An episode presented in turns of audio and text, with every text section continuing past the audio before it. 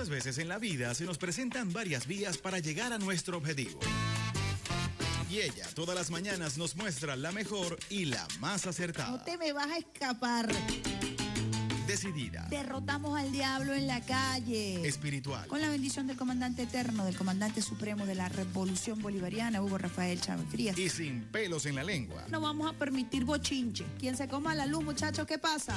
Isbemar Jiménez nos dará las herramientas precisas para tomar una. Nosotros sí estamos muy claros. Vía alterna sobre todo en la mañana. Todos los lunes, miércoles y viernes nos nutrirá con análisis y con el toque tropical que la caracteriza. Besitos de coco con piña, qué rico. Vía Alter. Vía Alter. Transmitido por Salsa Caribe 102.3 FM y el Sistema Radio Nacional de Venezuela. Con Vía Alterna. Recorriendo la patria. Quítate de la vía Perico, porque allá viene el tren. Muy, buenos días usuarios y usuarias del Sistema Radio Nacional de Venezuela. Hoy es miércoles 31 de mayo del año 2023. Estamos aquí en la mejor vía de todas tus mañanas, vía alterna por el Sistema Radio Nacional de Venezuela en la consola al pulpo Alexander Brazón, acompañado del operador de guardia Adalberto Simancas. ¿Y quién les habla? Isomar Jiménez, que ha tenido una mañana, bueno, ya siento como si fueran las 12 del mediodía de tanto ajetreo, de tanto jaleo, llevando al niño al colegio, preparando la merienda, preparando el desayuno, pero aquí estamos, como todos ustedes, en la misma faena, en el mismo trabajo, así que una lluvia de besitos de coco con piña nos merecemos todos y todos los venezolanos que hasta ahora están en sintonía de la mejor vía de todas sus mañanas vía alterna a través también de nuestro portal web rnd.go.be a través de nuestra señal Twitter, allí trabajando en la red social Twitter. Puede estar Rafaelita o puede estar José Antonio, que me avisen cualquiera de los dos quienes están al frente del tuiteo en vivo a esta hora en la mejor vía de todas sus mañanas vía alterna. Como siempre, esperando contar con la bendición de Dios, con la bendición del comandante eterno, del comandante supremo de la Revolución Bolivariana, Hugo Rafael Chávez Frías, quien nos acompaña todos los días desde el cuartel 4 de febrero, cuartel de la montaña, con su llamarada eterna. Llamarada que es escoltada por la gloriosa eh, Milicia Nacional Bolivariana y por millones de venezolanos y venezolanas quienes todos los días ratificamos nuestro juramento de lealtad. Hablamos de lealtad, hablamos del comandante Eliezer Reinaldo Taiza Castillo, hijo de San Blas Valencia, Estado Carabobo, ejemplo de lealtad absoluta al comandante Chávez, al pueblo, a la constitución de la República Bolivariana de Venezuela, como soldado a la gloriosa Fuerza Armada Nacional Bolivariana, lealtad absoluta al presidente obrero chavista Nicolás Maduro Moros. Estamos transmitiendo desde Caracas, una del Libertador, Reina del Guaraira, Repano, una Caracas que hasta ahora amanece soleada luego de un especial día. Ayer eh, eh, continuaron las lluvias en la zona, eh, la costa central y nororiental de nuestro país, según lo había pronosticado el INAME. Vamos a compartir con ustedes a esta hora cuál es el pronóstico del tiempo del Instituto Nacional de Meteorología e Hidrología, que siempre arranca su pronóstico con una frase extraordinaria. El sol de Venezuela nace en el Esequibo. Esa es la frase que siempre nos trae el Instituto Nacional de Meteorología a esta hora. Vamos a compartir con ustedes información. Aquí ellos nos hacen llegar el pronóstico de hoy, miércoles 31 de mayo del año 2023. La onda tropical número 2, desplazándose del oriente o desde el oriente al centro del país, interactúa con la zona de convergencia intertropical, sigue reforzada por divergencias del el viento, originando abundante nubosidad con precipitaciones de intensidad variable, algunas acompañadas de actividad eléctrica y eventuales ráfagas de viento en, gran parte del territorio nacional. siendo más intensas y frecuentes en áreas como el nororiente del Tamacuro, Bolívar, Esequibo, Amazonas, Llanos Centrales, centros norte costero, centro norte costero, Apure, Los Andes y Zulia. Gran Caracas, nubosidad fragmentada durante la mañana con lluvia o lloviznas dispersas, aumentando después del mediodía con precipitaciones de intensidad variable, algunas acompañadas de actividad eléctrica y eventuales ráfagas de viento.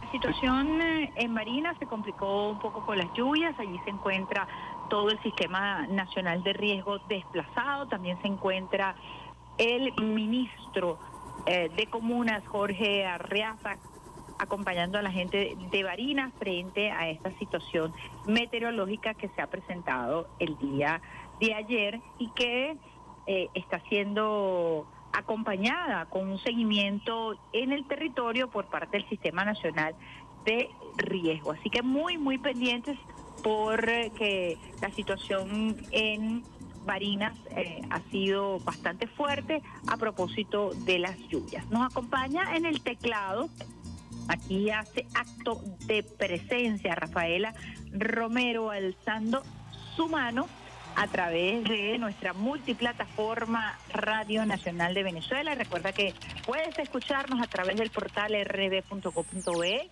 y puedes también tener información en la palma de tu mano a través de nuestro canal Telegram RNB Informativa, nuestro canal Instagram, TikTok RNB Informativa. Y hoy más que nunca cobra vigencia el concepto de multiplataforma, sobre todo cuando estamos hablando de integración, de unión, a propósito de la reunión que se realizó el día de ayer, que es el hecho noticioso a destacar en Brasil, el encuentro de presidentes de América del Sur. Vamos a estar conversando con ustedes, usuarios y usuarias del Sistema Radio Nacional de Venezuela.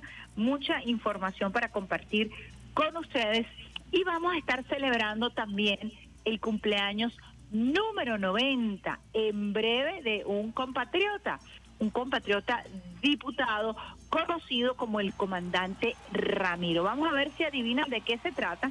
Por lo pronto vamos a nuestra primera pausa musical.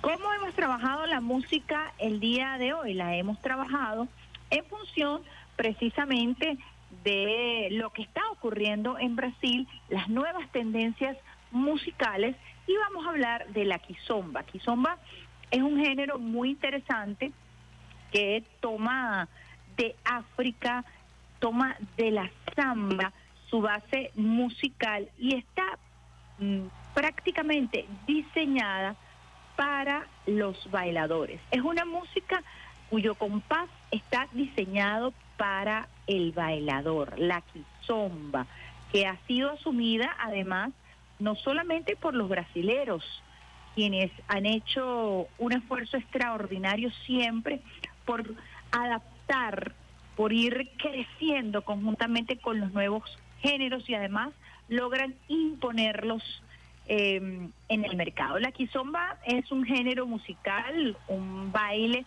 que comenzó a componerse a finales de los años 70 y a principios de los años 80 en Angola. Imagínense ustedes, en Angola, estilos musicales típicamente angoleños como semba, casucuta, quebetula, quilapanga, influencias del sub antillano, Martinica y Guadalupe, gran aportación de los músicos caboverdianos, sobre todo también desde Holanda. Con el tiempo tuvo una influencia del sub, adaptaciones de tradiciones musicales nuevas con acompañamiento de orquestas.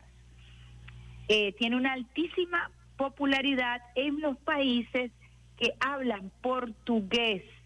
Así que por eso la pegada que ha tenido eh, la quizomba, que le ha agregado esa especie de toque especial con la bossa nova, con la samba, y allí ha ido generando un género muy particular que se canta en portugués, en español, que también se canta en inglés, y que ha hecho un interesante crossover para las plataformas digitales. Así que la música que vamos a estar compartiendo con ustedes es la música que se escucha eh, en las radios de Brasil, es una música que también se baila muchísimo en Brasil y en los países que hablan portugués. Así que vamos a arrancar con un tema que hemos diseñado, que hemos escogido para ustedes, con el gran Peter Carrión, Alts Belis, Dancing Kizomba en su versión en español. Para arrancar con esta, la mejor vía de todas sus mañanas, vía alterna.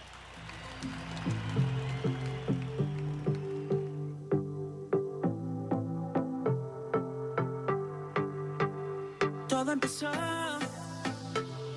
cuando yo la vi bailando y sin saber, yo me fui enamorando. Su mano tomé y comenzamos a bailar. Nada pude hacer, yo no la podía soltar. Yo me acerqué a little closer y bailamos a little slower. Felt this way before. Y me enamoré, dancing kizomba. Dancing kizomba. Y me enamoré, dancing kizomba. Dancing kizomba. Y me enamoré, dancing kizomba. Me paraliza el tiempo y sin querer se adueñó de mis sentimientos. Hey DJ, repite el tema otra vez and don't ever stop. Pa' que la noche no se acabe. Yo me acerqué a little closer y bailamos a little slower. sway me for us.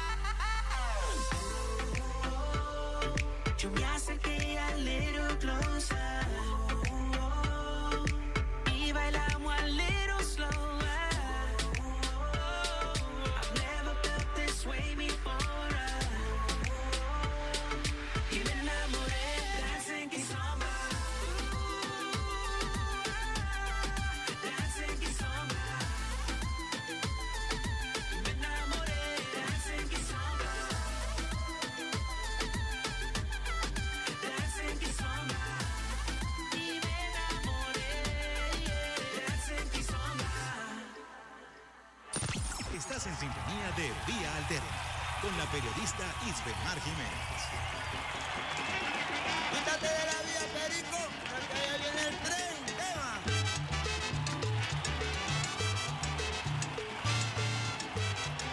Estamos escuchando Dancing Kizomba de los nuevos géneros brasileros que han sido adoptados y reformulados de su herencia africana.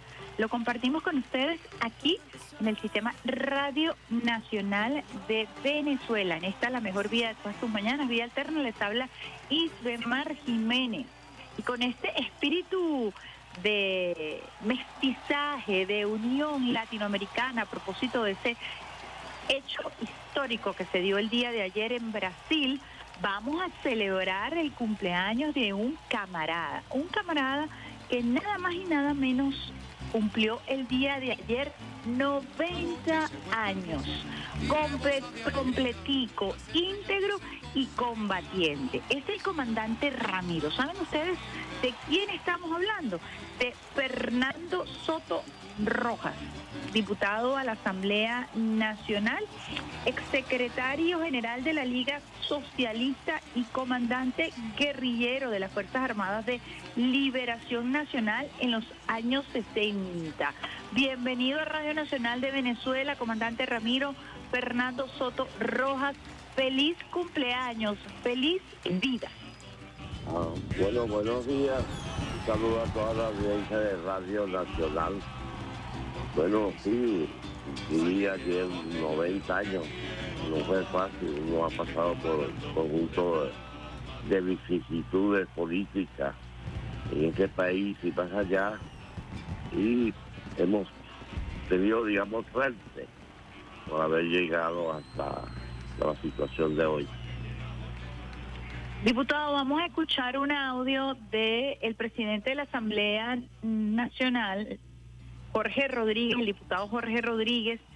Eh, allí en el Parlamento venezolano se le rindió un sentido homenaje a usted por su trayectoria, por esos 90 años bien vividos, por siempre mantenerse en la misma línea de combate.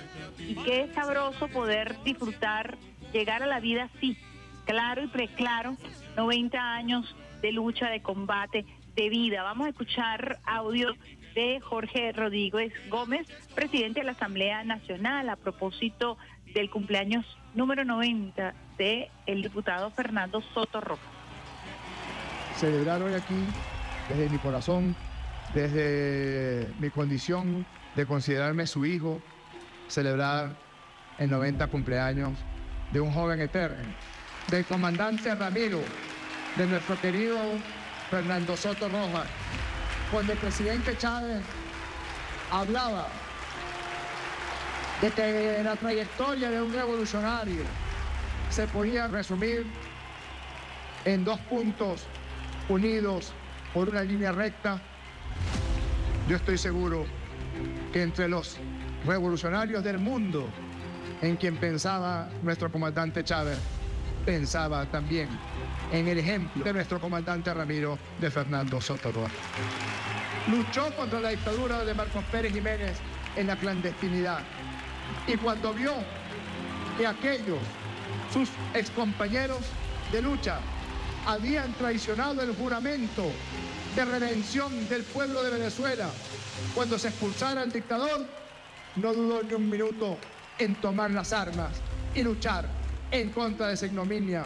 No solamente fue preso y torturado, sino que un hermano de él fue desaparecido mucho antes de que en Chile, de que en Argentina, de que en Paraguay, de que en Uruguay se inauguraran los expedientes de personas desaparecidas. En el año 79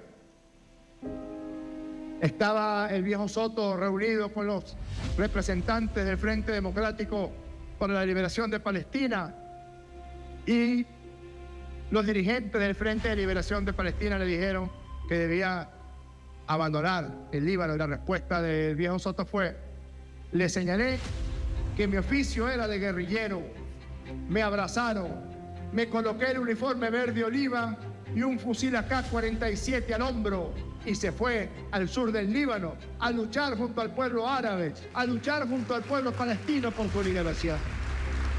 Hoy, en los 90 años de Fernando Soto Roja, es un momento de alegría, pero desde la alegría también decimos, cuando nos pregunten nuestros nietos y los hijos de nuestros nietos cómo debe ser, le diremos que sean como Fernando y qué orgullo sentimos de haberlo conocido, de haber seguido su ejemplo, de acompañarlo en todas las luchas de cada día en los últimos 80 años. Un abrazo, querido viejo, feliz cumpleaños.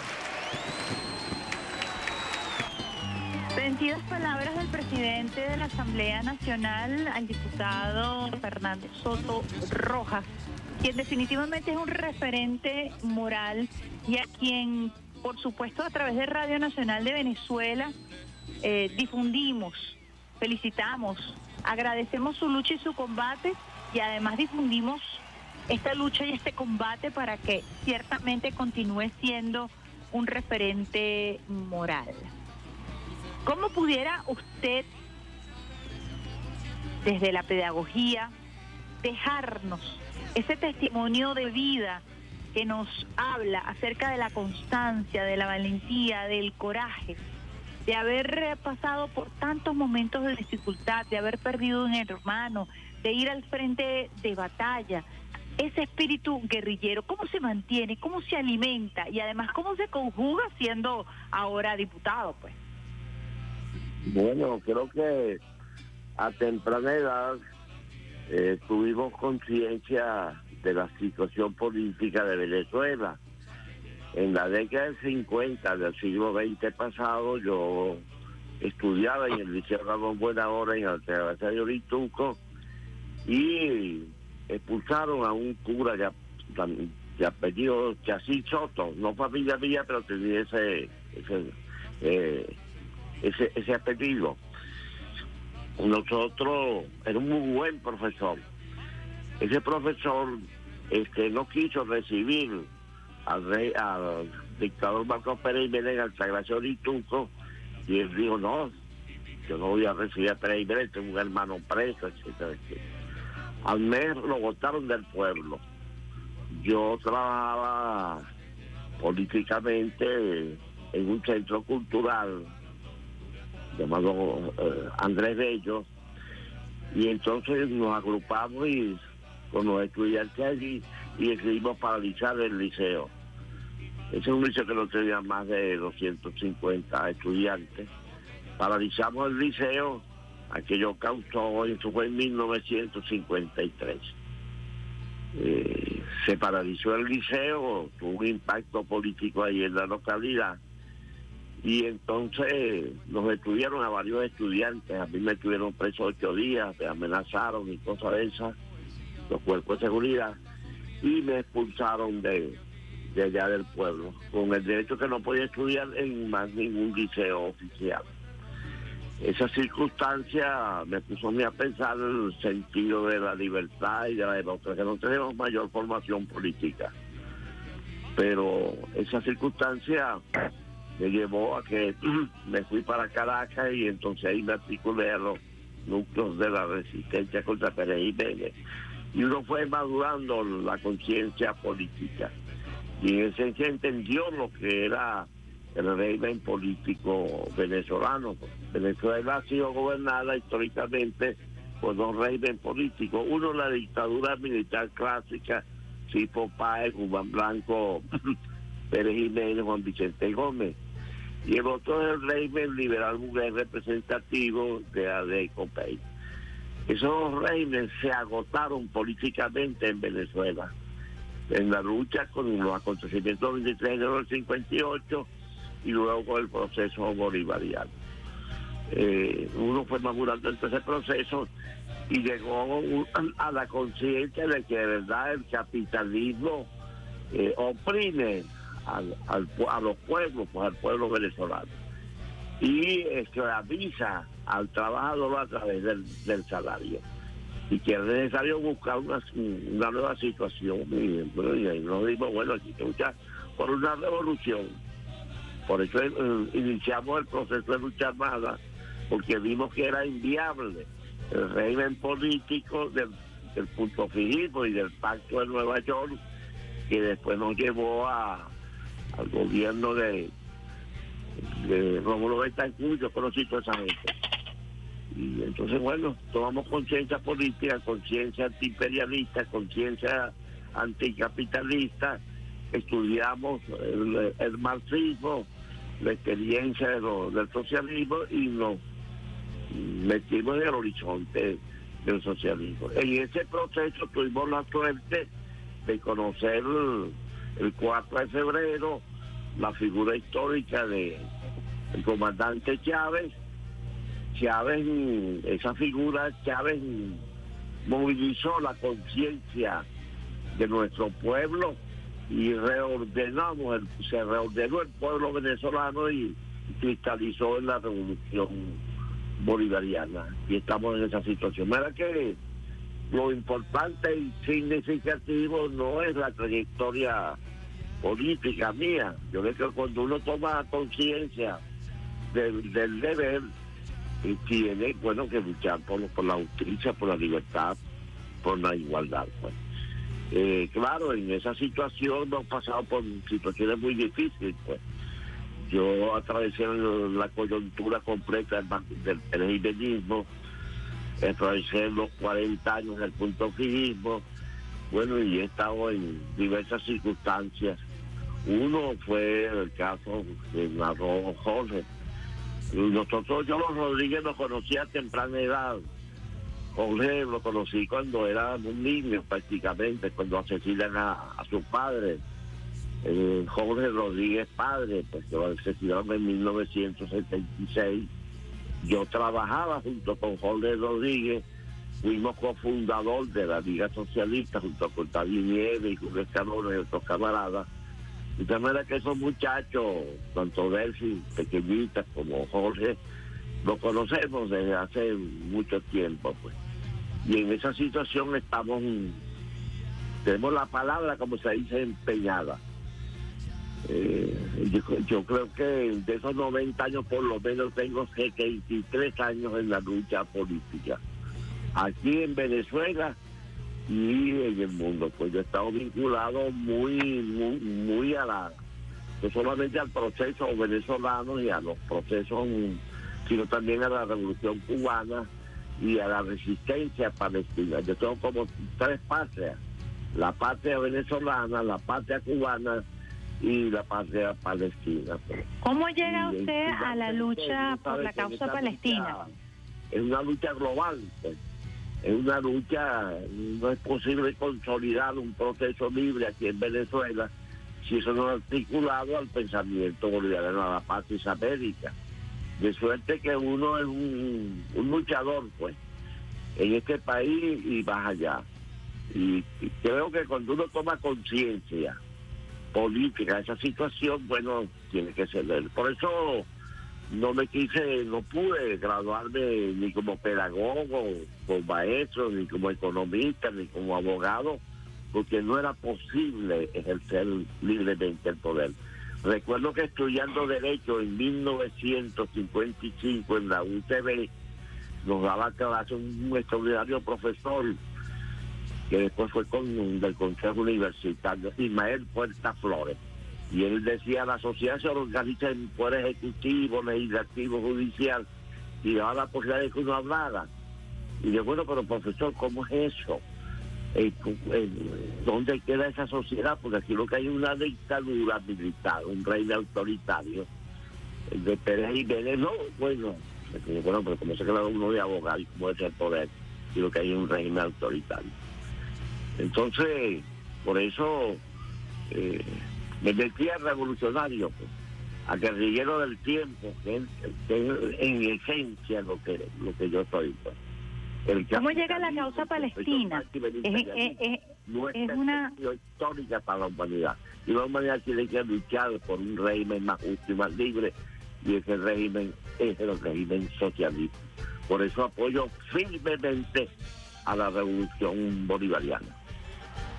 Diputado, le preguntaba yo a usted para que también los jóvenes que nos escuchan y los no tan jóvenes que no saben tanto eh, de esta historia extraordinaria, porque escucharlo a usted es escuchar eh, el devenir de la historia contemporánea de nuestro país. Y yo le preguntaba mientras usted escribía las etapas de esa lucha guerrillera, eh, ¿cómo llega usted a la causa palestina? ¿Usted va a, luchar por, por la libertad de Palestina en territorio. ¿Nos pudiera contar un poco esa parte de su vida que a lo mejor no es conocida por todos? Bueno, eh, fue una, una casualidad, pues. Yo fui invitado por el Frente Democrático para la Liberación de Palestina tuve que hacer un gran recorrido muy clandestino, salir por Colombia, pasar por Panamá, bueno, una pericia tremenda. Entonces que llegamos a Beirut. Ya teníamos como, digamos, una semana allí en Beirut y hablando con los camaradas, me citan allá en Beirut uno de los jefes me dice, mire, eh, el seudónimo mío era Rafi Kabir, Rafi Kabir, eh, aquí estalló la, la guerra civil esta situación está muy seria y tenemos que sacarlo inmediatamente para Suiza en un avión que sale a las 5 de la tarde. Le dije, oye, pero ni siquiera la maleta la tengo aquí. Eh, no, vamos a sacarlo y después le, le conseguimos esa maleta. Y dije, pero ¿qué otra alternativa? Entonces me dijeron, bueno, que se quede aquí rigurosamente clandestino, aquí en Beirut, como decía el oeste, que ellos controlaban toda esa zona por allí. Y, oh, eh, se me dijo oh, que se vaya para el frente de la guerra. Y dije, bueno, yo casualmente lo que soy, soy guerrillero. y entonces me dieron un uniforme verde oliva, un AK-47 y me fui para allá, pues. Bueno, por allá la circunstancia fue muy dura, muy difícil. En ese libro que escrito de ayer y de hoy, un poco narro yo es- esa situación tremenda por la que ha vivido el pueblo palestino. Por eso, a 50 años después, vino una delegación aquí en Venezuela en tiempo del comandante Chávez y me dio el título de militante de la causa palestina. Es eso, pues, uno que es lo que es, lo que es un militante de la causa de los pueblos. Aspiro a ser algún día militante de las rojas auroras, porque finalmente será ya el socialismo cuando reine plenamente en toda la humanidad, que esta humanidad podrá tener paz y será libre. Pues. Creo que hoy vivimos tiempos extraordinarios, porque hay la decadencia histórica del imperialismo yanqui. Yo vengo señalando de hace más de 10 o 15 años que hay cuatro elementos que indican la decadencia del- de los Estados Unidos y del imperialismo. Uno, hay una paridad atómica militar en el mundo, se ve en Ucrania. Dos, las doctrinas que sustentaban el capitalismo, la socialdemocracia, el socialcristianismo y el fascismo, su mayor esplendor fue en el siglo XX pasado, con Hitler, Mussolini, etcétera, como Betancourt, Caldera, etcétera, etcétera.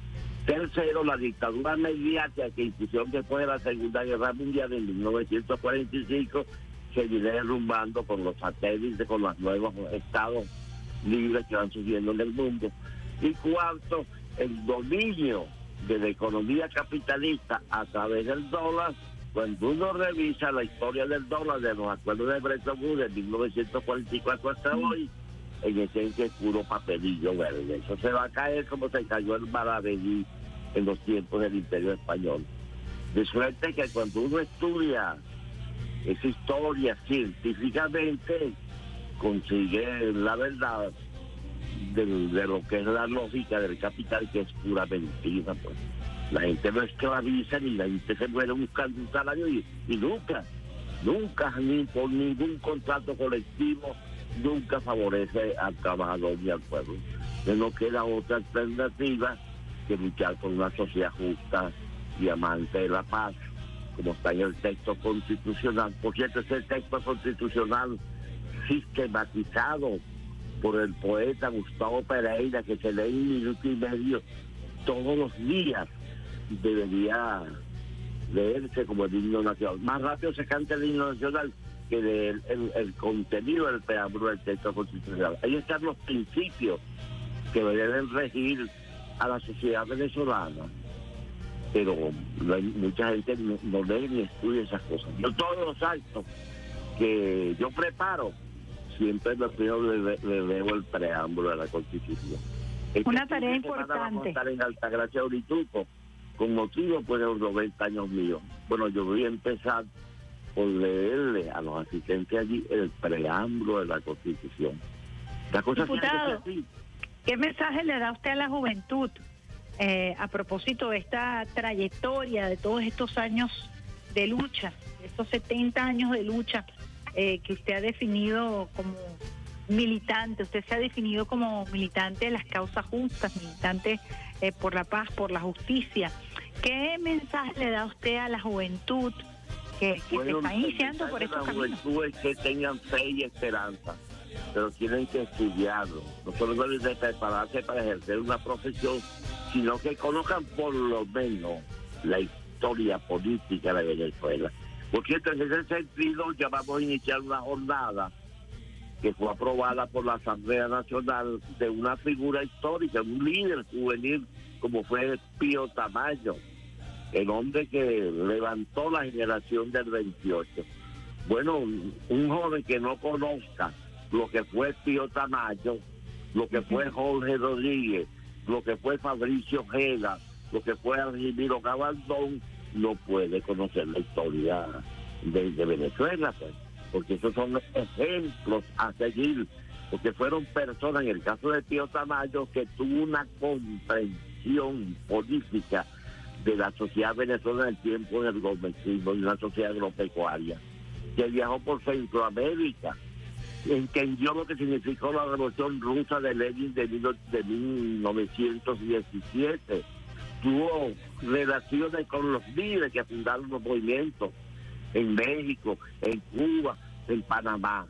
De suerte que cuando él llega en 1928 y habla en, el Palacio Municipal, se impactó a, la, a los jóvenes de, de 1928. Pues. Cuando era joven, Óbito Villalba, Rómulo Betancourt, pero el líder fundamental no fue Rómulo Betancourt ni Óbito Villalba. El líder fundamental fue José Pío Tamayo, que después de la, eh, preso ya en la cárcel de, en Puerto Cabello, llamaba a, los, a la juventud a luchar por el socialismo, a, apropiarse del conocimiento científico, a estudiar la situación, apropiarse de la belleza, de la, de la poesía, para construir un movimiento verdaderamente libre. Entonces él llamaba a ese proceso, pero hay que estudiar a, a Pío Tamayo. Hay que estudiar, sería estudiar la historia política también eh, de manera paralela a estudiar una profesión. Por aquí nos escriben que repita el nombre del libro, que si fue escrito por usted mismo. Se llama Escritos de ayer y de hoy. Son alrededor de más de 50 artículos de diversos procesos. Este, ahí hay un, una, un escrito nuestro donde nosotros después de la derrota de la lucha armada para 1970, señalamos con toda propiedad que aquí en Venezuela no había un partido revolucionario, que los que se habían autodefinado como partido del pueblo, el caso de Acción Democrática, a los que se habían definido partido de la clase obrera, como el caso del Partido Comunista de Venezuela, los partidos de la revolución, como el movimiento de ruptura que levantó eh, eh, Douglas Ramos o Partido de la Revolución como Bandera Roja, todos esos movimientos no eran tales y quedó demostrado el 4 de febrero. Eh, entonces, no era fácil decir en 1970 que esos partidos no eran tales. Pues. Bueno, la historia demostró que no eran ni Partido del Pueblo, ni Partido de la Casa ni Partido de la Revolución. Y eso lo señalamos nosotros hace casi más de 60 años Y tiene un conjunto de afirmaciones. Por ejemplo, nosotros ya en la década del 70, estudiando y relacionando con muchos economistas de la América Latina, hicimos una valoración del, neoliberalismo. Y decíamos el capitalismo ha llegado a la nueva fase en el cual el capital especulativo transnacional se ha apropiado de la economía real productiva del mundo y ha quebrado a la agricultura del mundo, ha quebrado el, proceso, el desarrollo industrial del mundo y, y, todo el sistema de servicios. Y ha puesto una situación como esta, que tú compras un bien, una casa en, en 30 mil bolívares y después vale 40, 50 mil. Eso, eso, eso, eso, nunca había pasado en las sociedades de clase hacia atrás. Tú revisas la, la sociedad de 1970 hacia atrás y no era así la situación, pues te comprabas un, par de zapatos y no se valoraba, sino que se iba agotando, pues. Bueno, eh, ¿por qué se apropió el, capital especulativo transnacional? Ah, porque los yanquis especularon a través del dólar y se dedicaron a tres cosas, a hacer guerras en el mundo, a controlar las fuentes petroleras y a especular con el dólar. Y se olvidaron de las demás cosas, pues bueno, la, la, eh, han una nueva potencia diferente y el capital especulativo está en decadencia histórica. Pues. Eso es insostenible. Por eso es que la pelea se la están ganando los chinos, porque los chinos sí se dedicaron a construir una sociedad productiva para ayudar a la humanidad. Eso no lo vieron ahora. Nosotros tuvimos, una vez nos invitaron a una delegación, yo no pude ir, pero mandé a David Nieves y, y otros compañeros que están vivos, uno es el doctor Jesús Martín.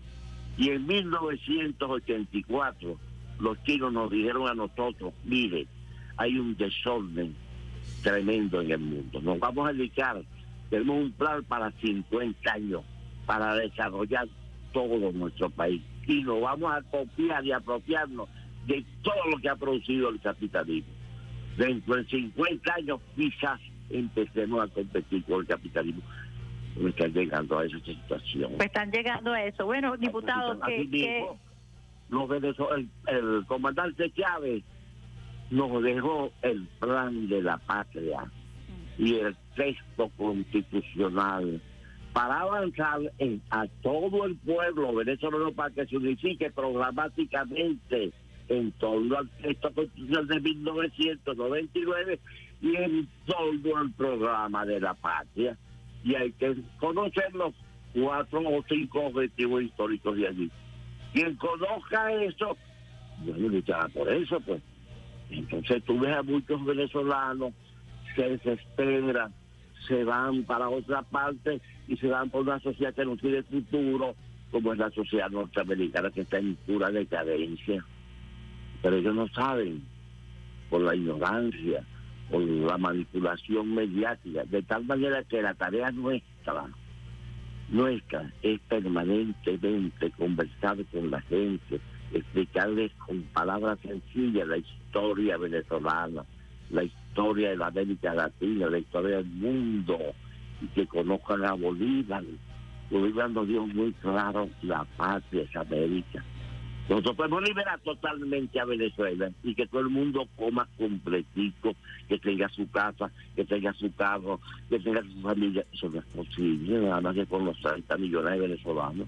Tenemos que unirnos con los colombianos, con los brasileños y unir una sola, una sola nación, como lo dice el himno nacional. El himno nacional habla de la nación, habla de, de unir a los pueblos de la región, desde la Patagonia hasta México. ¿Para qué? Para poder incidir en la geopolítica mundial. Marchamos hacia un nuevo mundo que lo estamos viendo, un nuevo mundo multipolar y multicéntrico. Y la gente no quiere hegemonismo. Por eso cuando los yanquis desempolvan la doctrina Monroe, ¿y qué pretenden ser los yanquis? Fiscal, juez y Del policía del mundo. No podrán. Mire, diputado, este, de verdad que estamos maravillados escuchándole porque ciertamente esta pedagogía que le dan los años nos indica o nos valida la observación que usted acaba de hacer, de acercarnos a la gente, de hablarle a la gente de manera sencilla acerca de la historia. No basta con tener una profesión, basta es completar esa profesión, estudiar y ponerse al servicio de la patria. Desde Radio Nacional de Venezuela celebramos su 90, sus 90 años de vida y esa preclaridad, esa lucidez y esa valentía y el coraje que le acompañan como referente moral. Muchísimas gracias por habernos acompañado esta mañana y por celebrar parte de esa vida con nosotros dando testimonio de lo que es la militancia y de lo que es el espíritu guerrillero hoy por hoy desde nuestras luchas. Muchísimas gracias, diputado. Bueno, muchísimas gracias y, y hay muchos venezolanos de buena voluntad, hombres y mujeres, que estamos empeñados en estas tareas.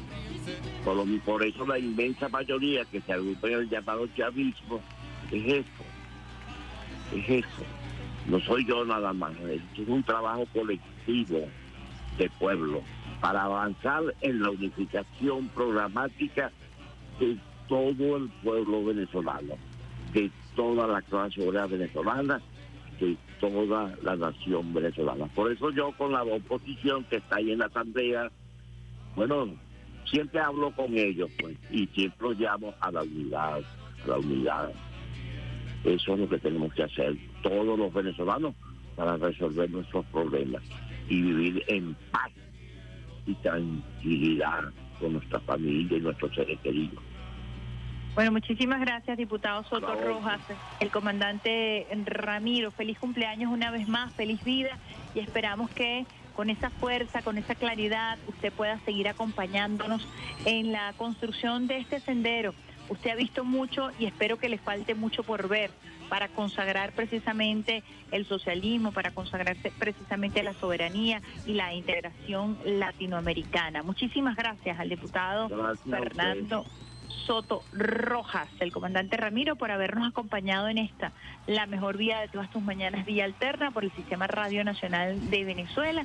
Les recordamos a los usuarios y a las usuarias que están en sintonía que hemos dedicado nuestra música el día de hoy en las modalidades, a los nuevos géneros, a las nuevas texturas, a los nuevos ritmos que se están escuchando en Brasil, en particular la quizomba que nace precisamente en el continente africano, que logra incrustarse en todos los países que hablan portugués y que hoy está eh, muy, muy, muy popular en Brasil. La quizomba, nos vamos con el doctor James, José Me Mata, y al regreso mucho más de esta, la mejor vida de todas tus mañanas abiertas.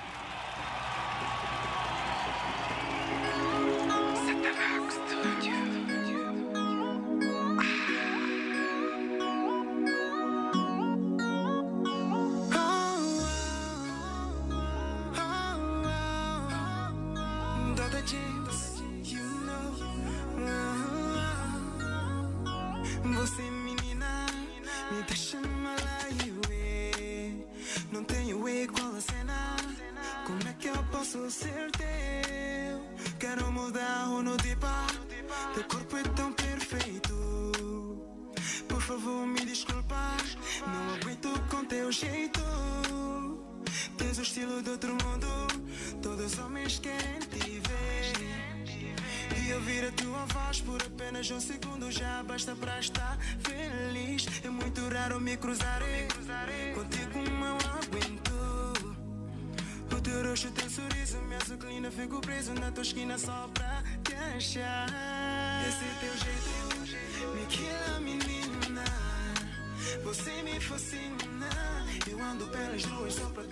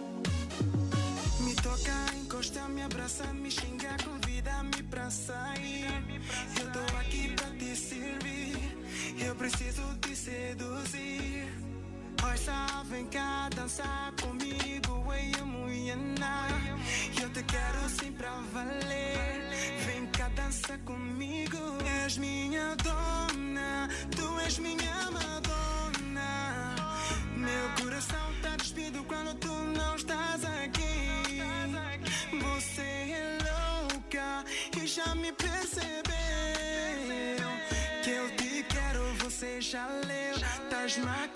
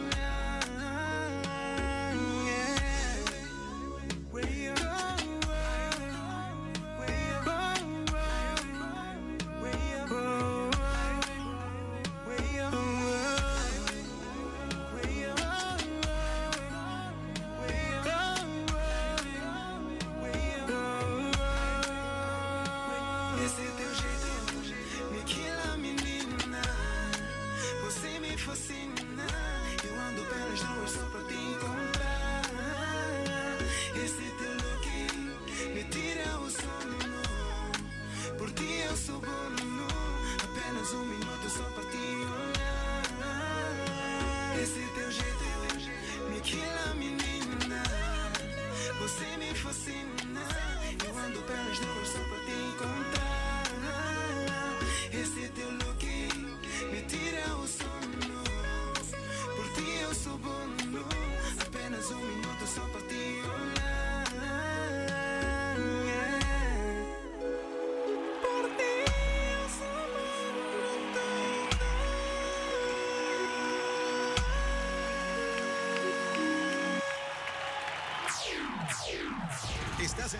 sintonía de Vía Alterna por Salsa Caribe 102.3 FM y el Sistema Radio Nacional de Venezuela. Quítate de la vía, Perico, que allá viene el tren.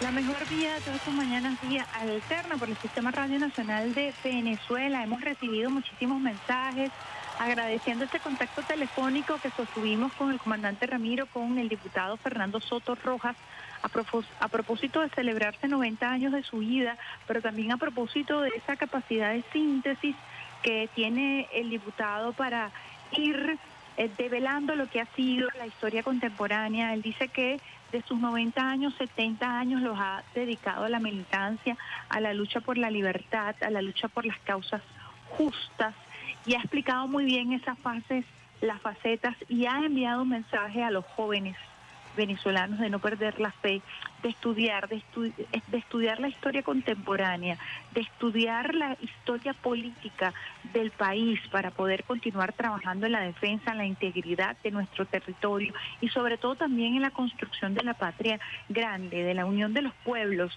como lo decía él, que reza en nuestro himno nacional. También recomendaba leer el prólogo de la Constitución de la República Bolivariana de Venezuela, escrito por el gran poeta eh, venezolano Gustavo Pereira. A esta hora vamos a entrar ya a lo que ha sido la noticia más importante que está en titulares nacionales e, e internacionales y que ha, por supuesto, generado revuelo en las grandes corporaciones.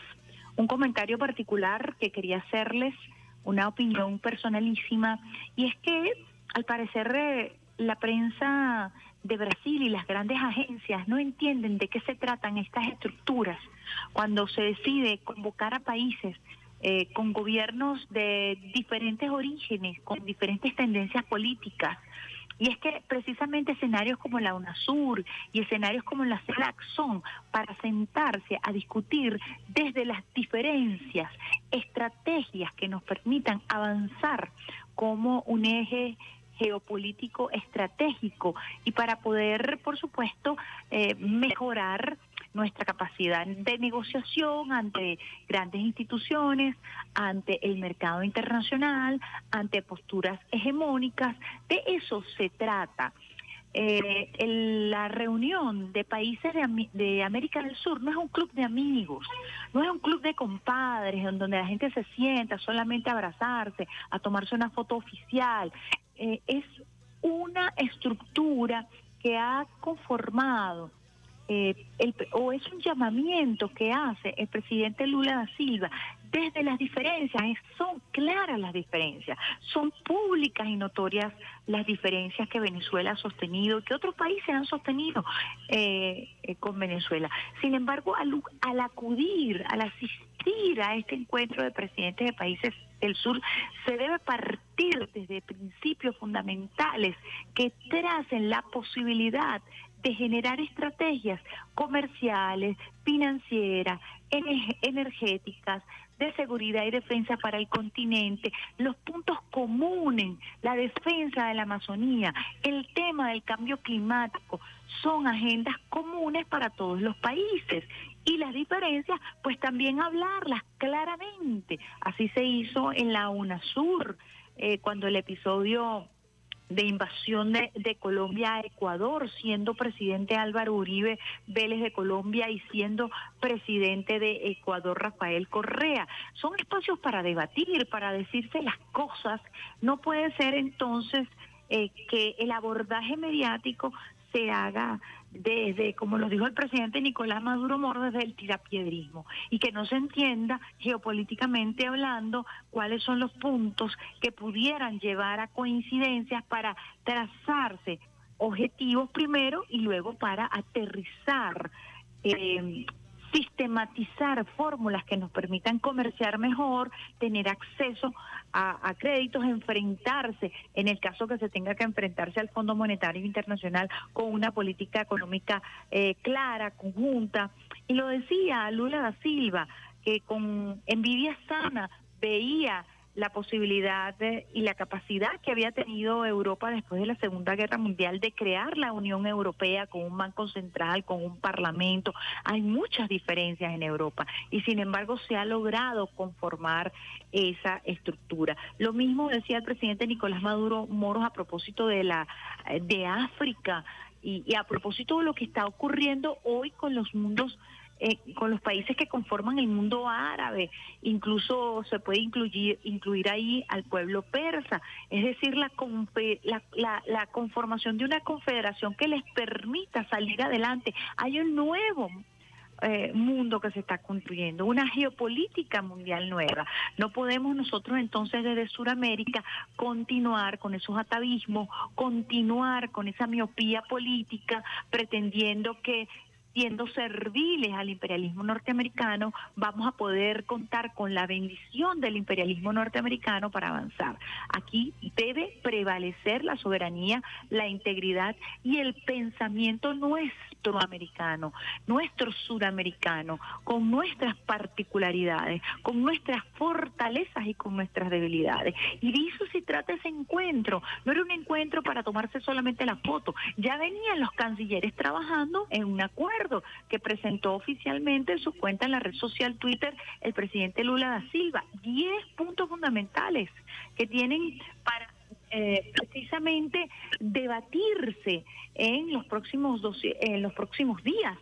Eh, que se han fijado. Estamos hablando de 12 presidentes que representan 12 pueblos y ahí debe prevalecer precisamente el interés de los pueblos, más allá de las diferencias políticas. Vamos a escuchar audios del presidente Nicolás Maduro Moros en su intervención en este encuentro, que me audios atinados, súper atinada, como buen diplomático que es el presidente Nicolás Maduro Moros, ejerciendo la diplomacia de paz, ejerciendo esa práctica política que aprendió directamente del comandante Chávez. Vamos a escuchar el primer audio del presidente Nicolás Maduro Moros a propósito de, por supuesto, eh, algunas intervenciones de países que dirigieron su discurso a atacar al presidente Nicolás Maduro Moros en medio de un ambiente cordial que buscaba eh, nada más y nada menos generar estructuras para avanzar en el crecimiento económico de la región, en el crecimiento educativo, cultural, científico, tecnológico. El presidente eh, valientemente fijó postura y no se centró o no tomó de manera personal algunas posturas políticas que son divergentes, sin embargo, abogó para que América Latina Contra mí, me perdonan el yoísmo, se vino todo el poder mundial. Trump metió los misiles más brutales que el ataque a Ucrania. 900 medidas y sanciones contra toda la economía, contra todo lo que se movía en Venezuela. Hicieron rebajar nuestro ingreso de 56 mil millones de dólares anuales a 700 millones de dólares anuales, buscando la explosión, la implosión social, la violencia interna y acompañado de eso, intentos de asesinarme públicos, privados, amenazas de invasión militar y toda la maquinaria política diplomática para un aislamiento mundial. Y aquí estamos, por algo estamos aquí, aquí estamos, resistiendo y viendo el futuro hacia adelante. Aquí estamos viendo futuro hacia adelante. El presidente denunció la persecución, el acoso criminal en contra de Venezuela, más de 900 sanciones. Como todo el mundo se vino en contra de Venezuela, ya está el presidente Nicolás Maduro con dignidad representando a su pueblo y abogando por la Unión. Tenemos un segundo audio y es el escenario que se presentó eh, un poco inmaduro por parte de, algunos presidentes que finalmente eh, terminaron entendiendo eh, que deben sentarse en una mesa a discutir para definir juntos un modelo común, el modelo común de la América Latina. Seguramente cada uno de nosotros tiene ideas formadas sobre los procesos políticos y los problemas que cada país tiene, pero si este escenario es para caernos a piedra, sencillamente se pondrá un obstáculo insuperable para los procesos de integración. Nosotros creemos en la necesidad de abrir esa nueva etapa, de actualizar los temas prioritarios de la región, pero sin lugar a duda, actuar como estadista y dar un paso adelante en los procesos de juntarnos ¿Qué nos impide hacer una agenda, construir una agenda común? ¿Por qué quedarnos eh, eh, bajo esa visión miope de la política, eh, encerrarnos, encasillarnos? ¿Qué nos impide estructurar, estructurar una agenda común de América Latina para los temas que mencionábamos anteriormente? Voluntad política es lo que se necesita y el presidente Nicolás Maduro Moros lo ha demostrado en miles de oportunidades con su rol protagónico en la convocatoria al diálogo, al diálogo nacional, al diálogo regional. Por eso se impone en su discurso como idea básica, como premisa fundamental, como hilo discursivo, la necesidad de dejar, de dejar atrás eh, esa visión eh, cortoplacista y centrarnos verdaderamente en la construcción de una agenda común. Vamos con un tercer audio del presidente Nicolás Maduro Moros que nos dice o se pregunta o pregunta dentro eh, del encuentro, ¿qué nos impide reunirnos? Pero ¿qué nos impide tener una agenda de trabajo? ¿Qué nos impide tener una arquitectura básica de funcionamiento? ¿Qué nos impide tener un cronograma permanente? ¿Qué nos impide reunirnos cada seis meses? ¿Qué nos impide comunicarnos, dialogar, debatir, poner los temas fundamentales y trabajarlos? Nada nos los impide. No hagamos de eso un impedimento.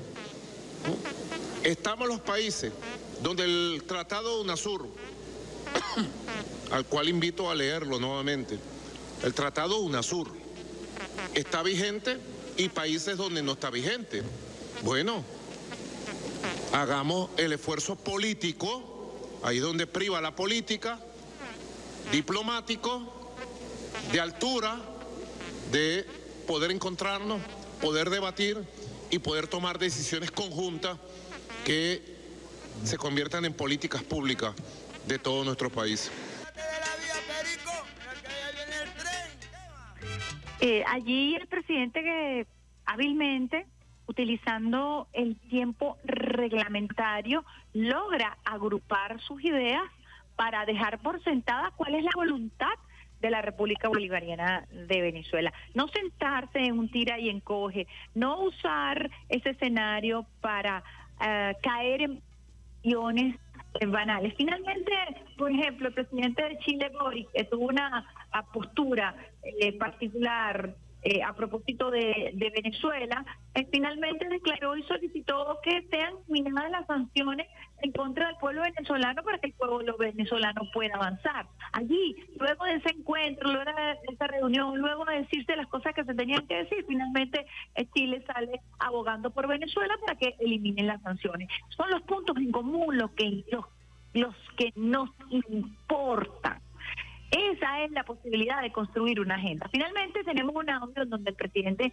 Nicolás Maduro Moros, en un intercambio con la prensa, que estuvo muy ávida de información y estuvo constantemente eh, acompañando al presidente Nicolás Maduro Moros paso a paso mientras se desenvolvía, mientras caminaba por los escenarios de este encuentro. Allí habla de la importancia de retomar el diálogo de, mm, en, Colombia, eh, de continuar trabajando por la paz en Venezuela, habla de la importancia y del rol que ha venido jugando Colombia y el presidente Gustavo Petro particularmente, y además da primicia, ojo con esto, a la gente de prensa, de que pronto vendrán algunos cancilleres a Venezuela a reunir para definir, aterrizar la agenda de diálogo en Venezuela. Muy bien, siempre son buenas reuniones, reanimando el espíritu de el diálogo de Bogotá. Hay que reanimar el espíritu del diálogo de Bogotá donde asistieron 20 países, mantenerlo vivo. Pronto voy a recibir un grupo de cancilleres de los países participantes en el diálogo de Bogotá que me llevan un mensaje y nosotros queremos avanzar hacia un diálogo incluyente de fortalecimiento de la democracia venezolana, de fortalecimiento del diálogo interno, de la paz de Venezuela, y el presidente Petro está muy comprometido, muy comprometido. Casi puedo decir que el presidente Petro se va convirtiendo en un garante del avance en función del diálogo. Quítate de la vía, Perico, que viene el tren, Esa premisa para Radio Nacional de Venezuela nos las envían directamente desde Brasil para anunciar que pronto estarán visitando a nuestro país diversos cancilleres que continuarán trabajando en la agenda de diálogo de Bogotá y calificó al presidente de Colombia, Gustavo Petro, como una especie de garante. Necesitamos avanzar en la construcción de la paz, en la construcción del diálogo permanente y en este orden de ideas acaba de tuitear el presidente Nicolás Maduro Moros en su cuenta en la red social Twitter, Nicolás Maduro, arroba Nicolás Maduro, lo siguiente, Suramérica no puede quedar atrás en la construcción de un mundo multipolar. Entre todos los gobiernos debemos avanzar con fuerza. Desde Venezuela siempre defenderemos el diálogo respetuoso y tolerante en el marco de la integración en la diversidad. Tenemos en línea telefónica, al hilo telefónico, a un internacionalista, analista, escritor, amigo de la Casa de Radio Nacional de Venezuela, un hombre muy valioso para la discusión geopolítica, para los temas internacionales, al profesor Sergio Rodríguez. Buenos días, profesor. Muchísimas gracias por compartir eh, parte de su tiempo. Sabemos que anda en una agenda eh, bien intensa, pero usted siempre tiene esa deferencia con nosotros para conversar con el pueblo que nos escucha a través de Radio Nacional de Venezuela. Gracias, Ibemar. No, no, es un deber. Muchas gracias por invitarme, más bien. Profesor, su análisis primario acerca de lo ocurrido en Brasil, una agenda noticiosa, eh, vertiginosa, eh, no se podía esperar menos eh, de esta iniciativa del presidente Lula da Silva de convocar a los presidentes de los países de América del Sur. 12 presidentes asistieron a este encuentro. Primero, ¿cómo ve usted esa, esa convocatoria en el marco de la geopolítica mundial? Bueno, eh, yo creo que el solo hecho de haberse reunido ya es un logro. Piensa tú que hace apenas dos, tres años lo que imperaba era el odio, estos mismos países crearon más, que reunirse eh, en el ánimo y el espíritu de ayer, se reunían en el ámbito y el espíritu de derrocar al gobierno de Venezuela creando el, el, grupo de Lima. Eh, eso te da cuenta claramente de eh, cómo han cambiado los tiempos. El solo hecho de la invitación, la aceptación, la participación del presidente Maduro eh, esa expresión de que están ocurriendo eh, cambios importantes en nuestra subregión. Em, ya son menos las voces disonantes. Hoy se, se siente, se percibe un espíritu mucho más cercano, mucho más de, de comprensión. Yo no diría ni siquiera de, de unidad, porque no sé si eso pueda existir todavía, pero sí de comprensión de la necesidad de que en el mundo de hoy es muy difícil avanzar solo. Y salvo el discurso bastante disonante y ridículo del presidente de Chile, eh, todo el resto de los países, incluso algunos que aún no tienen, no han establecido, no han restablecido sus relaciones con Venezuela, fueron, yo diría, discursos este, amistosos, eh, incluso sorprendentemente, por ejemplo, el del presidente de Ecuador, eh, que, se sumó al llamado de la necesidad de, un acercamiento mayor en la, en la subregión. Entonces yo creo que esta, esta reunión, como lo fue la reunión de, enero de CELAC en, en Argentina, eh, comienzan a marcar eh, un, nuevo rumbo en la región, retomar el rumbo eh, que se inició durante los primeros 15 años de este siglo, que era, era una tendencia hacia el acercamiento, hacia la, hacia la integración, que fue detenido, postergado por los intereses oligárquicos que eh, retomaron el poder en una buena parte de los países de, de la región. Ahora, hay que tener claro que este proceso no va a ser parecido ni similar al que se vivió a partir del año 2002, 2003, eh, eh, cuando estaba todavía presente nuestro comandante Chávez, eh, Fidel Castro, estaba Correa, estaba Kirchner. Este va a ser distinto. ¿Por qué, profesor? porque la situación internacional es distinta, porque había un liderazgo mucho más eh, reconocido eh, en esos países de la región. En aquel caso, eh, Chávez, Fidel, Kirchner, arrastraron a Lula y en este caso Lula es el que convoca, lo cual muestra que hay un cambio, un cambio de liderazgo. Brasil en, en aquella época eh, no se integró, aunque participó, no se integró plenamente a la, a la acción integracionista. Eh, hay que recordar que iniciativas como el Banco del Sur y la moneda, la moneda del Sucre, que hoy el propio Lula está promoviendo una nueva moneda, fue uno de los temas centrales de la, de la discusión de ayer. Eh, en los primeros años de este siglo fue Brasil el que, el que, el que impidió que eso se pudiera concretar. Entonces son momentos distintos.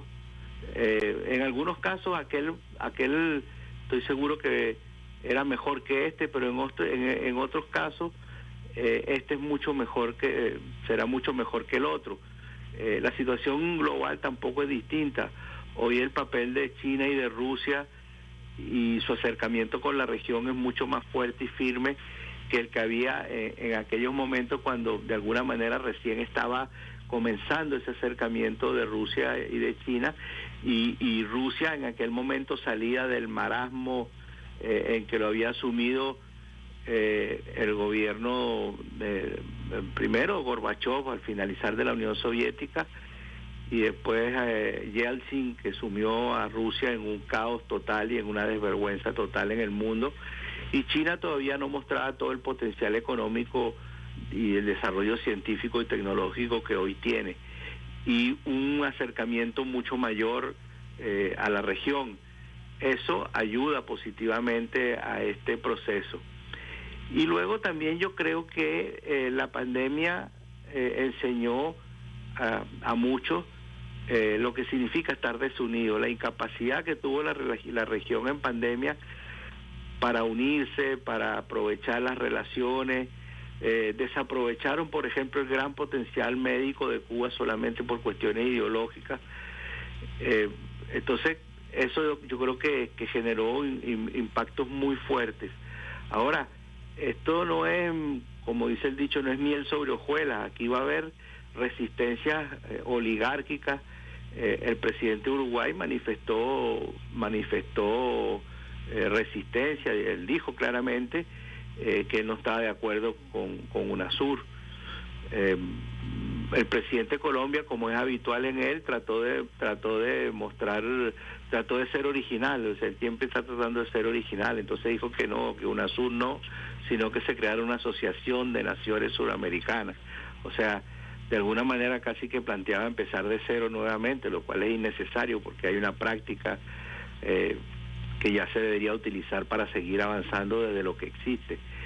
Entonces, eh, también hay que entender entonces esta diversidad, el, discurso absurdo, ridículo, eh, grotesco del presidente de Chile que, que nuevamente se muestra desubicado en un evento donde se apela a la unidad y en el mismo momento que está enviando un embajador a Chile eh, y está buscando, perdón, un embajador a Venezuela y está buscando canales de conversación con, con el gobierno venezolano para, para tratar de solucionar su problema de, de, la migración venezolana que hay en Chile. Entonces la emprende contra el presidente Maduro en su discurso. Entonces, estas cosas van a seguir ocurriendo, no existe la, eh, los niveles de homogeneidad que existieron eh, en los primeros años, los primeros lustros de este siglo. Eh, hoy hay que construir a partir de la heterogeneidad eh, que es patente, que es creciente, eh, y desde visiones incluso desde los mismos proyectos de izquierda, eh, yo podría identificar hasta cuatro o cinco izquierdas que están en el gobierno en América Latina, que no tienen proyectos comunes, que no tienen ideas comunes, que divergen en una serie de aspectos, pero bueno, eso es lo que hay, así, así lo han querido los pueblos eh, en su avance hacia mayor democracia, hacia mayor libertad, hacia, hacia mejoramiento de las condiciones de vida. Eh, y, a partir de eso es que también hay que, a partir de esa heterogeneidad, es que hay que construir este nuevo proceso de integración. Haciendo eh, quizás un análisis de lo que se está mencionando y en la misma tónica, Si bien es cierto que existe la diversidad, nadie dijo que ese encuentro del presidente sería un club de amigos y que de allí saldría eh, luego de la foto oficial un acuerdo por consenso, consenso unánime, como bien lo decía el presidente Lula el día de ayer intercambiando con la eh, en su intercambio con la prensa. Es obvio que existen posturas distintas y por eso es que precisamente se convoca. Ahora allí destaca el discurso del presidente Nicolás Maduro Moro cuando dice qué nos impide fijar una agenda.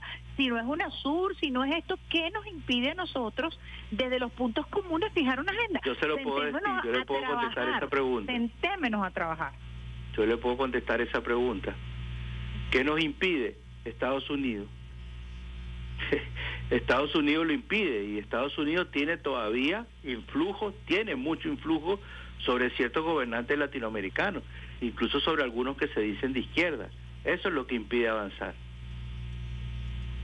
Ah, se supone que desde esa postura que ha asumido el presidente Lula de liderazgo de tratar de reencontrar, eh, además manifestó públicamente su felicidad de tener al presidente venezolano en, en territorio brasileño. Eh, el presidente cuando se hace esa pregunta se la hace eh, precisamente bajo la premisa de la necesidad de, desde la divergencia, sentarse a construir. no desde el tirapiedrismo, sino encontrar los elementos fundamentales, porque lo dijo el presidente Nicolás Maduro y lo dice usted ahorita en esta conversación, hay un nuevo orden mundial, hay una, hay un movimiento en el ajedrez que prácticamente también, como usted lo definía, está empujando a América Latina, está empujándola hacia la necesidad urgente, pragmática, pudiéramos decirlo así, de fijar posturas en temas fundamentales como el tema comercial, el tema importación-exportación, el tema energético, que es fundamental. Es decir, hay como una especie de obligación eh, de sobrevivencia en torno a lo que es el sentido de la unión, ¿no? Y creo que esa es una característica fundamental importante que usted ha definido como divergente a la de los años, de la, a principio de, de, los, del año 2000. Pues. Sí, sí, sí, estoy de acuerdo con lo que dice. Ah, ¿Y cómo, cómo pudiéramos entonces nosotros insertarnos eh, en esa geopolítica. Ahí se habló de los BRICS. Bueno, nosotros, nosotros siempre, Venezuela siempre ha tenido una voluntad integracionista. Bueno, si nos vamos a la historia, pues, tendríamos que volver a Bolívar. Desde Bolívar, eh, en el ADN de Venezuela está una, una voluntad integracionista, una, un, ideario de construcción eh, de, de, de, un espacio más amplio que la propia Venezuela. Acuérdate que Bolívar dijo, nuestra patria es la América. Entonces, ese ADN forma parte eh, de, toda la historia de Venezuela, incluso de los gobiernos reaccionarios del pasado, eh, tuvieron una, una voluntad integracionista. Eh, eso, es, eso es indudable. Lo que pasa es que el comandante Chávez lo colocó en un pedestal muy, muy, muy superior. ¿Por qué? Porque Chávez lo dotó dotó esa voluntad integracionista bolivariana del siglo XIX, eh, la modernizó, la puso, a, la colocó en el tiempo que a él le tocó vivir, eh, la proyectó, eh, utilizando además, en aquel momento, Bolívar utilizó el ejército venezolano como, como, como un instrumento de integración cuando salió a luchar por la libertad de otros países. en el momento reciente, eh, Chávez utilizó el, potencial energético de Venezuela como elemento integrador, eh, aquellos planes que él tenía de producir una, una integración gasífera eh, en toda la región, y, fue el gran promotor de, todos estos mecanismos de, integración.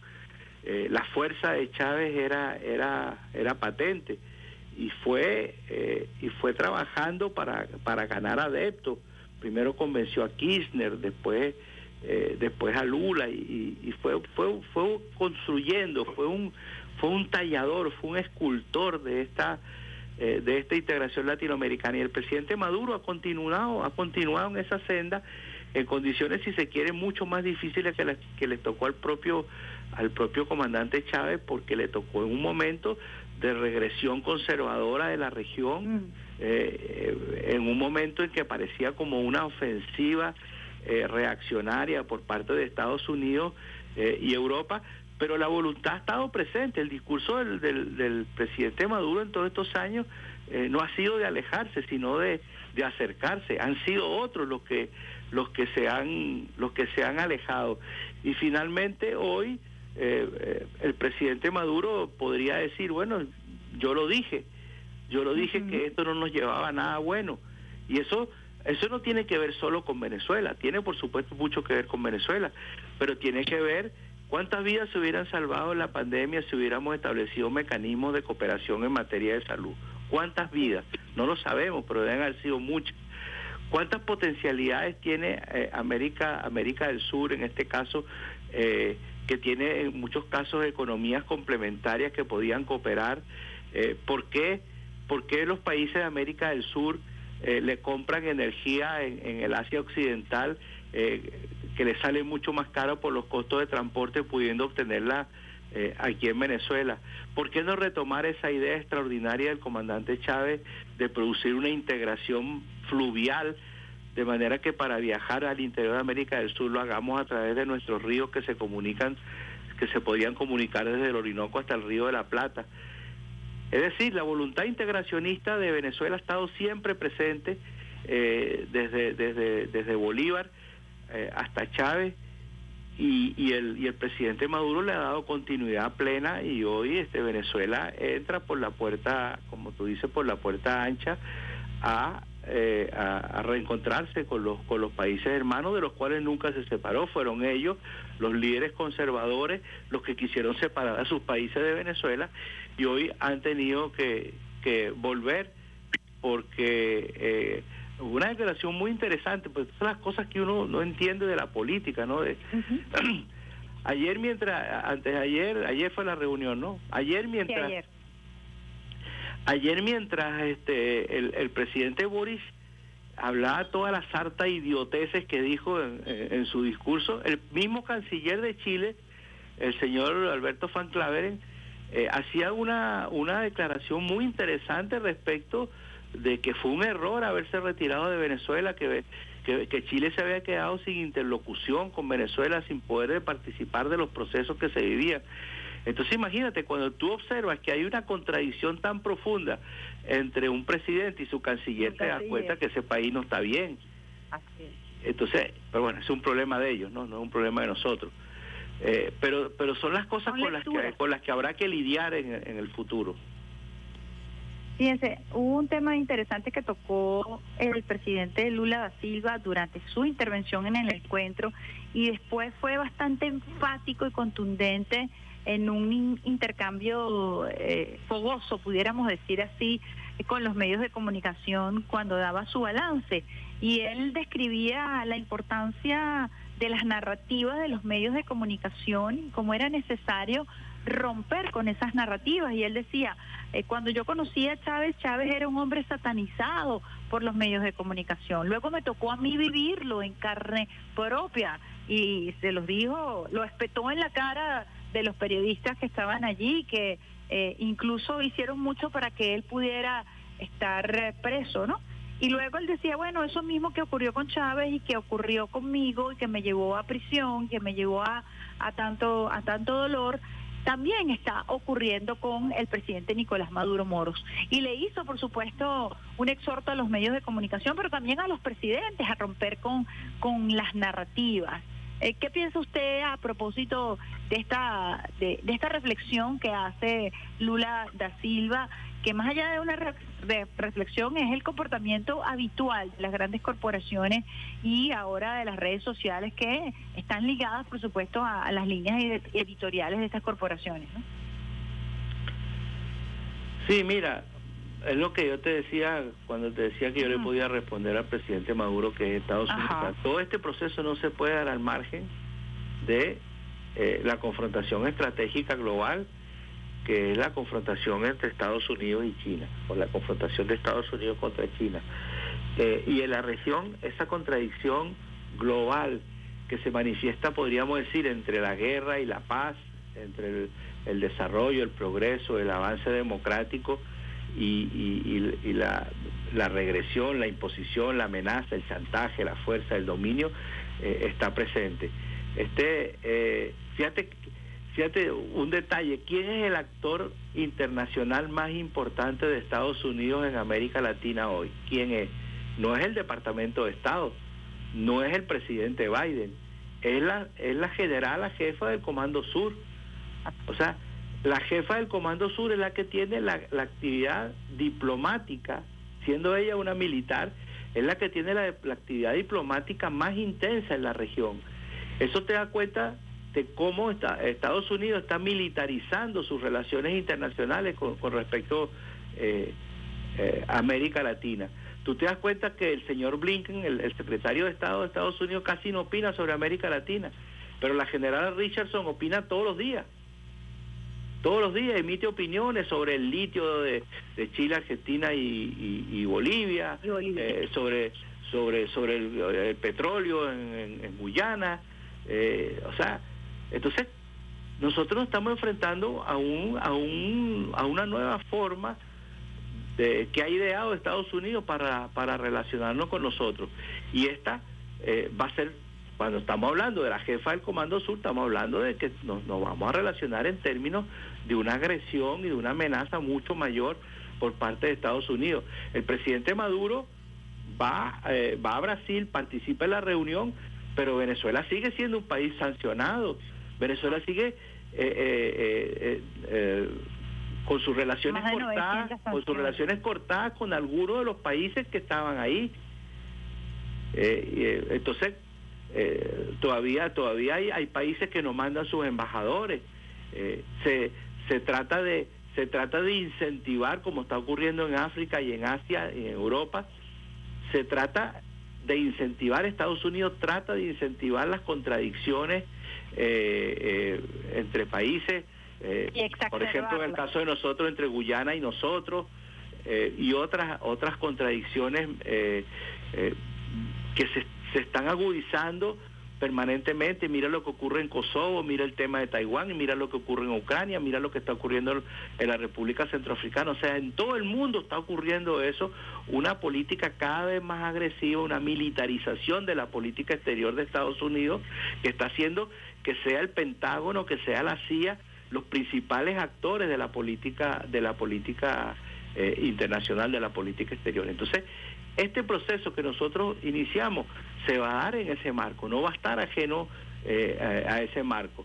El paso que se dio ayer es muy importante, como lo fue muy importante el paso que se dio en enero, cuando también Lula fue a Argentina y se produjo la, la reunión eh, de CELAC. Pero fíjate que después de esa reunión, CELAC está para, pa- prácticamente paralizada, no ha hecho nada más desde enero. Eh, claro, el no hay un liderazgo, no hay un liderazgo en CELAC. Eh, a- Quizá es de porque las que- posturas de- del presidente argentino han sido un poco tibias y creo que retomar con fuerza este espíritu y esa voluntad política a la que usted se refiere es importante para aterrizar. Ayer creo que eh, la voz eh, común del presidente Lula, del presidente incluso Gustavo Petro a su manera y del presidente Nicolás Maduro Moros ha sido, bueno, vamos a hacer la agenda independientemente de este, si es en la CELAC, en la UNASUR, pero vamos a empezar por algo, tenemos que empezar por algo para dar los pasos concernientes a esta nueva era. Lo decía el presidente Maduro, una nueva era. Quisiera, profesor, en el marco de lo que usted está diciendo, definiendo muy bien, extraordinariamente, este tema de la de la militarización de la diplomacia de los Estados Unidos en América Latina, también los Estados Unidos se enfrenta a un proceso de deslo- desdo- desdolarización de la economía, a el crecimiento de los BRICS, a la búsqueda de nuevas alternativas, lo que ocurre en el Medio Oriente, eh, la unión entre Rusia y China, usted lo explicaba al principio. También hay una, hay otra cara de la moneda que obliga también a los Estados Unidos a repensarse o por lo menos eh, a, ver con cuidado eh, algunas situaciones y no es menos importante esta reunión del día de ayer. ¿Cómo ve América Latina con relación a los BRICS? Bueno, mira, este, tú sabes que yo soy un sempiterno optimista, ¿no? Eh, yo, yo siempre creo que, que, que el mundo va hacia adelante, y a, a pesar que haya momentos que, que, que, que se produzcan retrocesos como el que se produjo a partir del año 2015 y que muy, muy, yo siempre, yo, yo siempre dije y lo escribí que no había que esperar desde Allende hasta Chávez, o sea, no había que esperar de 1973 a 1998, 25 años, que iba a ser mucho más rápido el, el regreso. Y efectivamente, mira, eh, en el año 2015 se inició la, esta ola conservadora con la victoria de Macri en Argentina y en el 2023, solo ocho años, eh, ya se está produciendo el, el fenómeno, el fenómeno contrario. Mira, yo estaba, yo llegué ayer del Líbano, tuve una reunión, un seminario de, de apoyo, seminario de apoyo a la resistencia, a la resistencia como concepto de lucha de los pueblos. Y, y lo que yo observé, había una reunión donde había 70 países, alrededor de, de creo que eran 27 países africanos. Y lo que yo observé fue un espíritu distinto en, en los países del Asia Occidental eh, un espíritu de unidad, de fraternidad, de lucha eh, antiimperialista, antisionista, que no lo viví en, viajes anteriores, tenía bastantes años que no iba, tenía como 8 años, 10 años que no iba. Eh, entonces, eh, fue muy aleccionador este, sentir eso. Ahora ocurre esta reunión aquí en, en, Brasil, que también es muy, muy aleccionador uno, uno va viendo cómo se va avanzando eh, en, materia, en esta materia. Fíjate que el, el, hay un embajador especial de Sudáfrica para Asia y los BRICS, y él anunció hace tres o cuatro días, anunció, no, hace una semana, anunció que ya hay, hay solicitud para ingreso de los BRICS de 25 países, entre los cuales de América Latina está Argentina, está Venezuela, está México, eh, Nicaragua y Bolivia. Entonces, eh, eh, y ellos tienen una reunión, ellos tienen una reunión, ah, tienen una reunión ministerial, en, no sé si en estos días, y tienen la reunión cumbre en Sudáfrica en, en el mes de agosto, creo. Y ahí van a decidir sobre la ampliación de los BRICS. De manera que desde el punto de vista global, se está avanzando hacia la construcción de una nueva integración, de un nuevo modelo de integración sin imposiciones, sin amenazas, sin chantaje, sin, sin dominio, eh, que va a comenzar a corroer las bases del sistema internacional actual, que es un sistema internacional eh, creado tras eh, la, Segunda Guerra Mundial y que mm, al ser Estados Unidos la única potencia que salió indemne de la guerra, porque su aparato económico no fue tocado por la guerra, le permitió eh, imponer un sistema internacional político y económico a su antojo. Eso ya no es así, eso está comenzando a cambiar. Y en esa dinámica, el continente más retrógrado y atrasado del planeta es el nuestro. Uno ve que, por ejemplo, en África existe la Unión Africana y uno va a decir, no hay contradicciones, hay muchas contradicciones. Hay algo incluso que nosotros no tenemos, que son guerras. Eh, en Asia hay, eh, hay mecanismos de integración muy sólidos, como, la ASEAN eh, y, como, la, como la Liga Árabe y otros. en Europa existe la Unión Europea y nosotros no, no podemos, no podemos, porque nosotros seguimos, digo nosotros, nuestras élites, ¿no?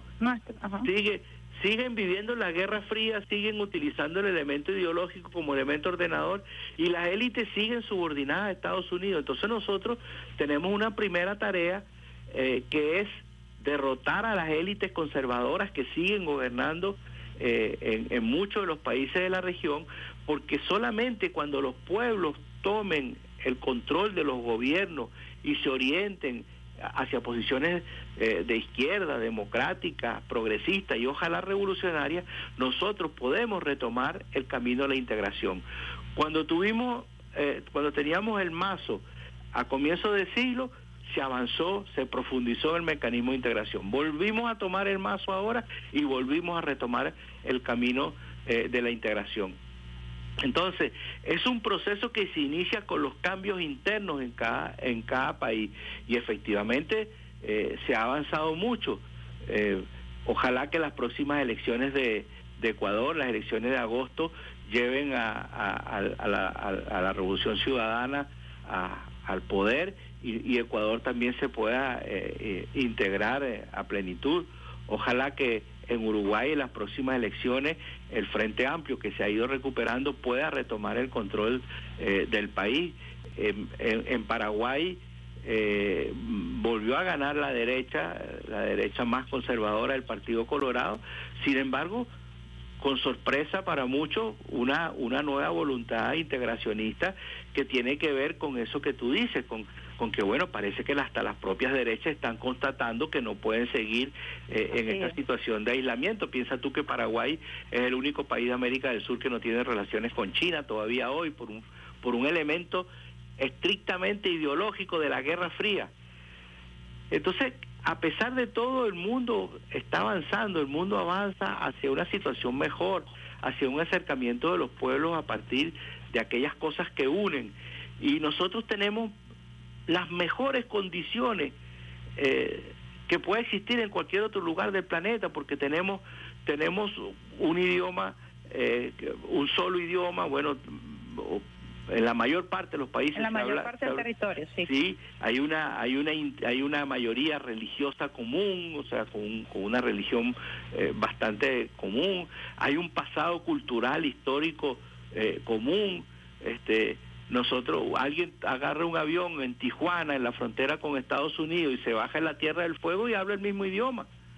Eh, en Europa tú tú caminas 100 kilómetros y hablas otro idioma y caminas 100 más y otro idioma. O sea Hoy nosotros tenemos, tenemos posibilidades y tenemos economías complementarias. Somos el, continente con la mayor, eh, eh, con, grandes reservas energéticas, con las mayores reservas de oxígeno y de agua del planeta, con la mayor biodiversidad. Somos el mayor exportador de alimentos del planeta.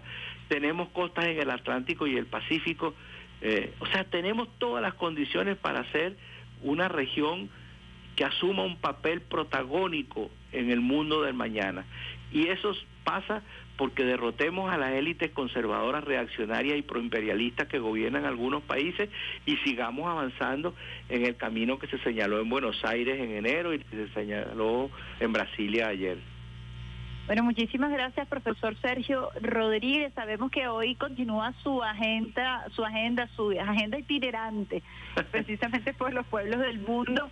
Interesantísima esa visión, porque además que nos llena de fe y esperanza, pero no desde el mero voluntarismo, sino que hay acciones concretas que están pariendo, haciendo parir una, un nuevo orden mundial, que la geopolítica se está viviendo de manera intensa, pero también diferente, y eso nos obliga a nosotros, a los pueblos de América Latina, también a encaminarnos por ese camino de la unión y superar eh, precisamente las diferencias político-ideológicas, superar la Guerra Fría, superar esa esa triste idea del patrio trasero, esa doctrina Monroe, para romper con el esquema de dominación hegemónica y continuar trazándonos nuestro propio camino desde nuestras propias diferencias internas, que las existen y que deben existir, porque de, otra manera no estaríamos hablando de participación, de democracia, de encuentros. Así que muchísimas gracias, profesor, por gracias a ti, Bemar. Saludos a todas y todos y muchos éxitos.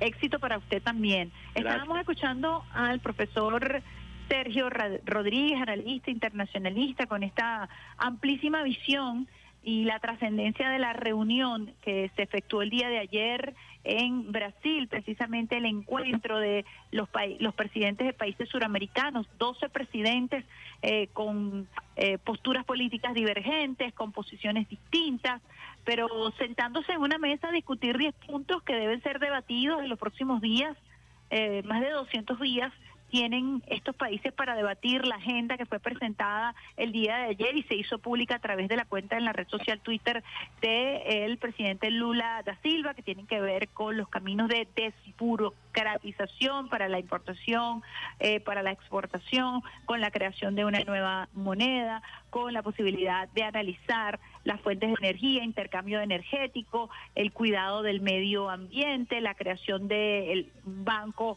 eh, que nos permita vencer la estructura financiera hegemónica y sobre todo establecer mecanismos de integración cultural, eh, de educación superior o educación universitaria y eh, el intercambio de tecnología. Son básicamente los puntos que fueron presentados el día de ayer por el presidente Lula a propósito de este encuentro, puntos que han sido debatidos previamente por los cancilleres de los países que asistieron a esa reunión y que deberían encontrar puntos medios, puntos de equilibrio, como lo dijera Aristóteles, en función de lo que es la política, la política regional. Agradecemos muchísimo eh, la intervención del profesor. Ya son las 8.51 minutos. Hemos tenido un día sumamente noticioso. Esperamos eh, seguir acompañándoles a ustedes en todas las actividades que se van a estar realizando el día de hoy desde el punto de vista noticioso, muy atentos y atentas al sistema eh, bolivariano de información eh, de comunicación e información,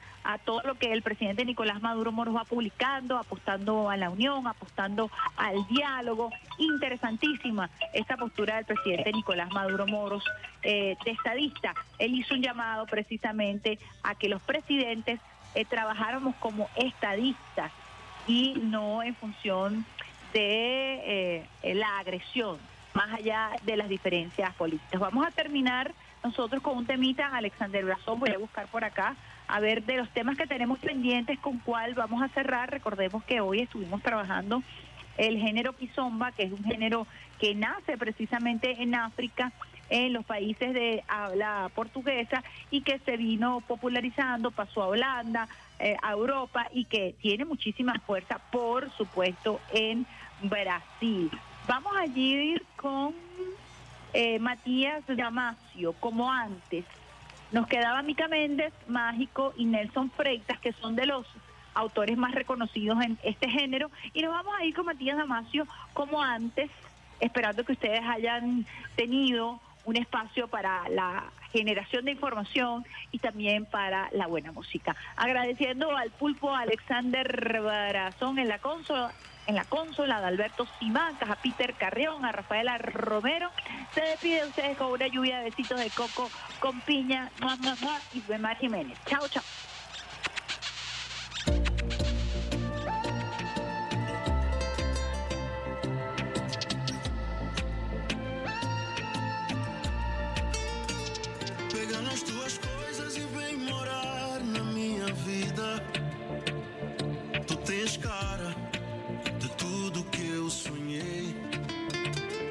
Ser feliz contigo, quero ser teu ombro amigo.